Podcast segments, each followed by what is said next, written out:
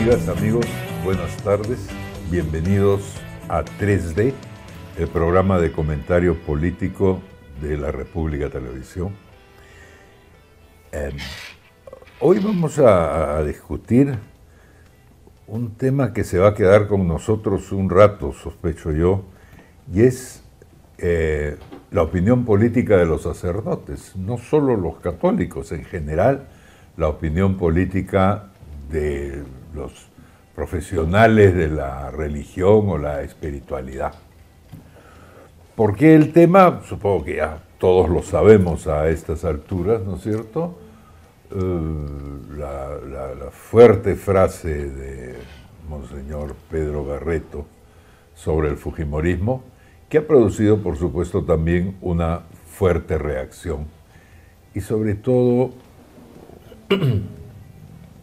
una polémica. Nadie está polemizando en este momento sobre si Monseñor Barreto tiene razón o no tiene razón respecto de los fujimoristas.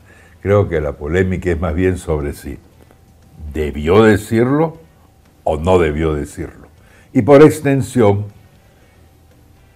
¿qué cosa, qué, qué tipo de comentario queda bien, comentario político, queda bien en boca de un sacerdote y qué tipo de comentario queda mal.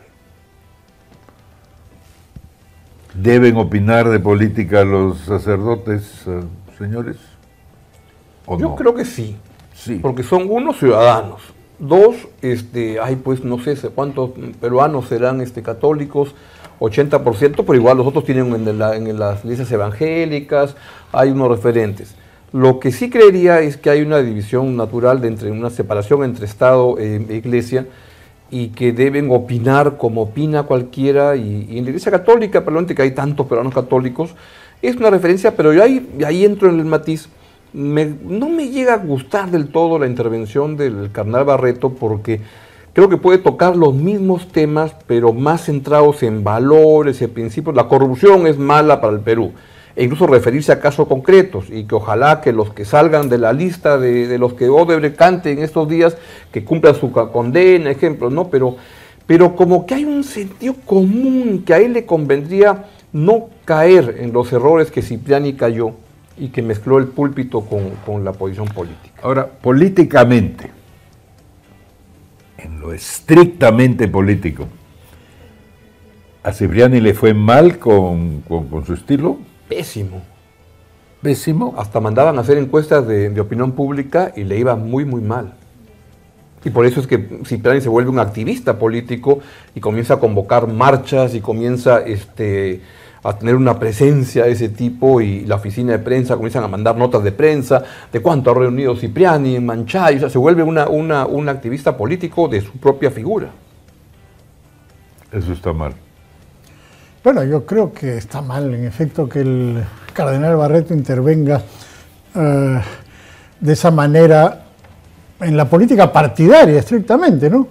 Yo coincido en que si habla en general de la corrupción, en fin, y de asuntos uh, uh, que se refieren a valores, bueno, eh, la voz de un prelado puede ser eh, importante, pero entrar a la disputa propiamente partidaria como lo ha hecho, eh, repite más o menos lo que se le criticaba a Cipriani. Mm. Y por eso creo que ha habido eh, casi unanimidad, ¿no? Censurando. No tanto. Por lo que se ha visto, yo me he quedado sorprendido de la cantidad de gente que lo ha criticado. Gente que antes criticaba a Cipriani, que dice, esto no es aceptable ahora. Bueno, lo que han criticado son, primero, todos los que con Cipriani nunca dijeron nada. Bueno, y que ahora les parece sí. horroroso que Barreto haya dicho algo, pero ellos estuvieron callados dos décadas y siempre decían, ay, ay hasta se le celebraban a Cipriani y todo.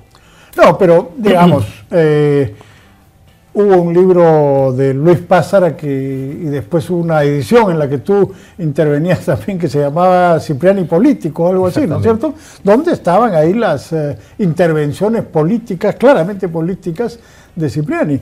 Y yo creo que eh, en este caso está cayendo en el mismo, No sé, pero. Rapidísimo. Te, pondría un ejemplo. A ver, es, que, es, un tema de sentido común que no sé cómo darle una conceptualización. Cuando recién entró el cardenal, era justo, el cardenal Barreto era justo en los días en los cuales aparecían los audios y todo, y el Congreso se oponía a procesar. Entonces el cardenal tuvo una frase que me pareció interesante que dijo: Este Congreso está de espaldas al país. Y me parecía muy apropiado. En, justo en el, día en que Cipriani era condecorado por ese, ese Congreso, por Galarrete y todo. Ahí me pareció que es una, una declaración muy pertinente. No sé por qué la que ha hecho en, estas, en estos últimos días no me llega a gustar del todo me da como que tiene algo de desatino en lo que ha dicho. A mí me pareció impertinente también la que tú mencionas, porque claramente estaba yendo contra el Fujimorismo. O sea, si se critica a uno por defender al Fujimorismo, no vas a, avalar al otro que lo critica. Ahora, eh, esto tiene ¿qué cosa había haber dicho? El Fujiaprismo está de espaldas país. Yo creo que no, no debería meterse en la política partidaria. Pero además esto tiene que ver claramente con las peleas que hay en la iglesia. El anterior papa tenía una orientación eh, conservadora, fue el que hizo eh, obispo de Lima y cardenal a Cipriani, y ahora ha entrado un papa que tiene una orientación totalmente distinta y ha puesto a un jesuita, un correligionario suyo, como eh, nuevo cardenal del Perú. ¿No es jesuita? ¿Quién? ¿Castillo? No, no, no, con nuevo cardenal, ah, Barreto. Barreto es eh, eh, eh, jesuita y con una orientación política distinta. Y entonces Barreto ha creído que su función era hacer lo mismo que hizo Cipriani antes con un signo contrario. Y me parece ¿Es un caso de impericia política simplemente o es un caso de estilo personal que, que, está un poco desarrollándose a medida que pasan los, yo creo que sí, ¿no? Yo creo que es un estilo que desde el primer día, tú lo has mencionado, lo empezó a usar y que eh, a él debe haberle parecido que lo estaba haciendo bien o que estaba obteniendo respaldo, que estaba teniendo alguna, algún efecto político lo que decía y entonces ha seguido en ese camino, ¿no? Bueno, pero probablemente lo está teniendo, ¿no? Ustedes no piensan que claro. todo esto está impactando a una población que, que lo sigue, de alguna manera y que puede estar influyendo en la opinión de la gente. Yo no creo.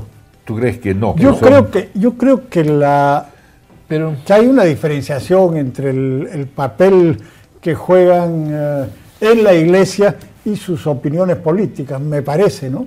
Yo creo que no es tan importante la influencia que puede tener. Es lo deseable, yo estaría de acuerdo, pero es casi inevitable pues que el púlpito influya en, la banca que está. Hay maneras como puede. Yo creo que ha habido algo de impericia política de, del carnal Barreto de cómo decirlo, porque ha podido decir exactamente lo mismo sin este, diciendo fuerza popular o así, pero también entre otros partidos, porque además no es el único partido que, que lo ha hecho muy mal en estos dos años. ¿No? Lo, el PPK no estuvo, el, partido PPK no estuvo a la altura. Digamos, ¿quién lo ha este, hecho bien? así es, ¿quién, lo ha hecho bien? Casi a ver quién tira la primera piedra. Yo, se hubiera sonado más, más bíblico. Este. Bueno, y, la otra pregunta es, eh, ¿Juan Luis Cipriani va a seguir opinando en la política peruana? Bueno, ya lo viene Es un peligroso rival porque no tiene mucho que perder a estas alturas. Yo soy un, entusiasta de su programa en Radio Programas los, los, los, sábados a las 10 de la mañana, en parte porque con frecuencia me da ideas para, para, para, columnas. No, y porque estás este esperando en qué momento se une a Barba Rey y Tudela. Claro, así es, cuando ya lo llevan los, domingos en la noche. De verdad, ya sería un poco radical, ¿no? Lo, lo va a llevar ya al, al extremo, pero en fin. Pero, pero le preguntaban el sábado, le preguntaban este, ¿qué le parece su, sucesor, el señor Castillo, Carlos Castillo? Y lo que decía era una cosa y decía lo siguiente, este, tiene una agenda muy difícil por delante, es imposible de hablar bien de Castillo, una agenda muy difícil por delante y todo lo que yo hice fue esto. Y era lo que decía, este, entonces es un, Ciprián es un activista político, pero puesto ahí y va a estar cada vez con más fuerza y con menos digamos que solamente es cardenal, con lo cual ya no tiene una, una, parroquia, un espacio acá, con lo cual es como suelto en plaza. Pero una especie de cura bolo de la derecha. claro, ¿verdad? Así es. ¿Qué, es lo que más o menos ha sido? Sí. Pero me estoy equivocando o en el último tiempo Cipriani ha sido mucho más moderado y ha dicho mm. mucho menos cosas, me parece. Yo no hago como tú y no lo escucho los sábados en la mañana, pero por lo que aparece en los medios que rebotan las cosas que dice, me parece que en el último tiempo ha estado. Pero creo que eso fue cuando él comenzó a tener las versiones de que ya no lo, que no iba al repechaje. Que eso ocurrió por julio, cuando él tuvo información de que el Vaticano había recibido algunas informaciones que, que no les que daban cuenta de que Cipriani no era alguien apto o conveniente para seguir en el cargo y entonces él comienza a moderarse súbitamente y se vuelve un, cura moderado. Luego de 19 años de haber sido un explosivo a seis meses de ser tranquilito. Bueno, porque además de, de la política peruana, está pues la política vaticana. Esa moderación también tendrá que ver con si conserva mm, el peso que ha tenido en el Vaticano. Tengo entendido que todavía tiene un cargo en... Pero de capa caída, ¿no? Y mira, otra vez, cuando le preguntan a, Cipriani, este, ¿por qué el Papa habrá escogido al señor Castillo como arzobispo de, tú lo estudias, estudio, claro. ¿Por, ¿Por qué lo habrá escogido como arzobispo de Lima? Todos los curas, ¿qué cosa dicen siempre? El Papa tiene la sabiduría de saber en qué Él dice, yo no puedo estar en la cabeza el Papa. y está con sangre en el ojo totalmente, Juan Luis. Ahora, pregunto, ¿Tenía razón cuando pedí investigar las cuentas de la Pontificia Universidad Católica? ¿Él? ¿Sí? No, porque, porque en realidad, lo que ha ocurrido en, realidad, los últimos el, tiempos. El, problema de la católica, este último, eh, no ha sido propiamente de cuentas, ha sido de una práctica, ¿no es cierto? De una práctica de, cobranza, de tarifas. Pero, las cuentas, están en orden, ¿no? Yo, por lo menos que sepa, no es que ha desaparecido dinero. Bueno, no sabemos, pero y cosas, digamos, había cosas que estaban algo oscuras, ¿no? Por decirlo menos. o sea, esa edición de, la, de las, este, de las pensiones. Estaban clarísimas, y estaban cobrando de más. Eso es y se pagaba un adicional a determinadas personas que estaban en una bueno, pero eso es un bono por rendimiento que todo el sector productivo del Perú paga. Y, por último... Hay cosas más que discutibles, ¿no? Esas no eran las preocupaciones de Cipriani. Bueno, no sabemos. Cipriani quería ser el, el, gran chambelán, o como se llame, de la, eh, capturar la, la, universidad. porque creía que la mata caviar que había jodido el país estaba ahí. Entonces había que capturarla para volverla una parroquia. Sin duda había un interés político, pero digo, a la luz de lo que ha ocurrido en el último tiempo, específicamente sobre ese tema, a mí me parece Voy a encontrar una relación, mira. ¿Ah? Creo que es una práctica del cardenal Cipriani, en el caso de la católica, una práctica montesinista.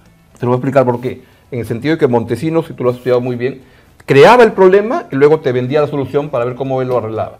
Entonces lo que hizo Cipriani fue comenzar a cortarle las cuentas a la católica de manera que la asfixiaba y ya no había, este, buscando que ya no hubiera ni para pagar sueldos a profesores y todo, y entonces este, eso fue lo que acabó ocasionando este desmadre de las pensiones. Bueno, no, pero lo que yo escuchaba a los funcionarios que han hablado sobre el tema dicen que no había ninguna necesidad de hacerlo, que en realidad no estaban asfixiados y que tenían ojalá que sea una buena investigación para, pagar, ¿no? qué pasó. bueno, ojalá que se haga una investigación, pero digamos, hay sesgos muy fuertes, ¿no? Si el que hace las cosas es de mi bando, eh, lo trato con guante de seda, pero si el que hace cosas más o menos oscuras es eh, el adversario, ahí sí le doy con látigo. Entonces, me parece que hay. Yo en eso coincido. Hay cosas. Ahora, eh, más allá de, lo que pensemos si está bien o mal, sí es un hecho que, la iglesia en el mundo, de repente, pero en el Perú en particular, luego de dos décadas de, una hegemonía de Cipriani, donde jalaba para la derecha, hoy día sí tienes en Carlos Castillo, arzobispo en Lima, en Pedro Barreto y en Monseñor Cabrejos, en la Conferencia Episcopal,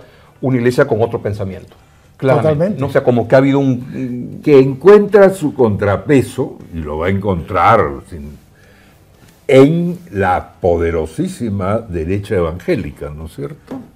Bueno, que, sí. Eh, bueno, muchas de estas iglesias y los que vienen conservadores vienen realmente conservadores, ¿no es cierto? Eh, y que además son muy prósperos cobran unos diezmos que parecen más de 10%, y con un gran interés en, avanzar sobre el territorio educativo, donde la Iglesia Católica tiene pues la hegemonía. En ese sentido, ¿por qué lo menciono? Porque quizá eh, la, pelea, eh, la pelea, no sé si es la palabra, la, furia, para quedarnos en nuestro título, la furia de Monseñor Barreto está desencaminada, en el sentido de que la Iglesia puede y debe opinar en asuntos de, política nacional, de política, pero sus principales problemas podrían estar en otro lado. La Iglesia Católica tiene un interés en influir en el campo, en el campo educativo. Mi sensación es que le mm. están comiendo el queso claro. del lado, del lado de los evangélicos los evangélicos están avanzando ahí donde la Iglesia Católica no ha podido frenar ese avance. Son más tácticos, avanzan con estrategias más eficientes, ¿no? Así es. Y por último, no le van a poder ganar en el sentido de que la Iglesia Católica tiene tendencias, posiciones, tiene Ciprianis, Barretos, Cabrejos, todo adentro. Es una iglesia que no participa como iglesia en la política, en las elecciones, donde en el otro lado hay grupos evangélicos que son verdaderos partidos políticos, que hacen alianzas, ¿no es cierto?, que, montan candidaturas. Entonces ahí la sensación es que quizá habría que escuchar más sobre problemas políticos también, claro. vinculados a lo, a lo eclesial, como dicen ellos, a lo eclesiástico, ¿no es cierto? A estos temas, donde no dicen nada generalmente. A ver, las iglesias evangélicas son varias, no hay una jerarquía como en la iglesia católica, el papa, el cardenal, los obispos son varias, pero no vemos estas por lo menos no son visibles estas discrepancias que se hay en la Iglesia Católica. Gente de derecha, gente de izquierda, y que hablan y que dicen y que se contradicen.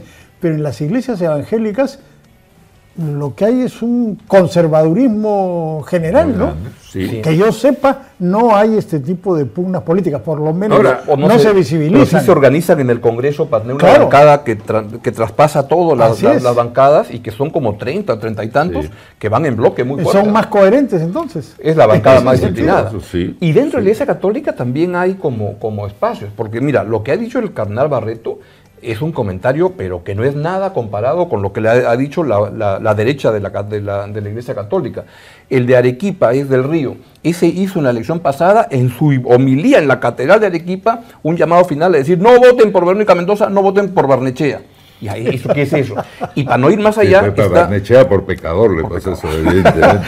y Eguren, el que ha demandado a Pedro Salinas y a Pablo Lugas, es otro este, de la ultraderecha, que yo sé además que lo han tratado de persuadir de que retire el juicio de la otra parte de la iglesia y él dice, ni da vainas. Y el ni da vainas es que están jugando al repechaje, entonces sacan sus números y dicen, ¿cuánto tiempo le queda al Papa este, Francisco?